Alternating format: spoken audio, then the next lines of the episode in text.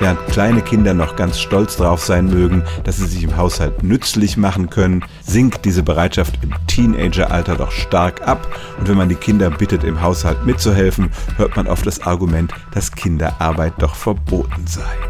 Diesen Kindern können Eltern den Paragraphen 1619 des bürgerlichen Gesetzbuchs entgegenhalten.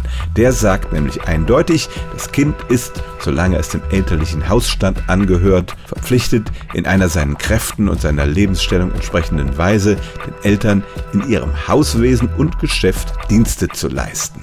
Das heißt also, diese Mitarbeitspflicht bezieht sich nicht nur auf den Haushalt, sondern auch aufs Geschäft, zum Beispiel auf einen Bauernhof oder ein Ladengeschäft.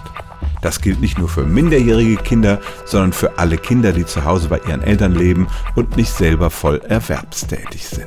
Natürlich können Eltern ihre Kinder nicht zu Arbeitssklaven machen. Diese Mithilfe muss sich auf einen vernünftigen Rahmen beschränken von ein paar Stunden in der Woche. Und auch wenn es im Gesetz steht, einklagen können die Eltern diese Leistungen von ihren Kindern nicht.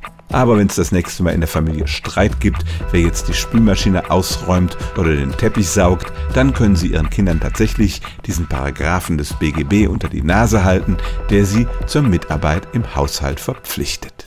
Stellen auch Sie Ihre alltäglichste Frage unter stimmtz.radio1.de.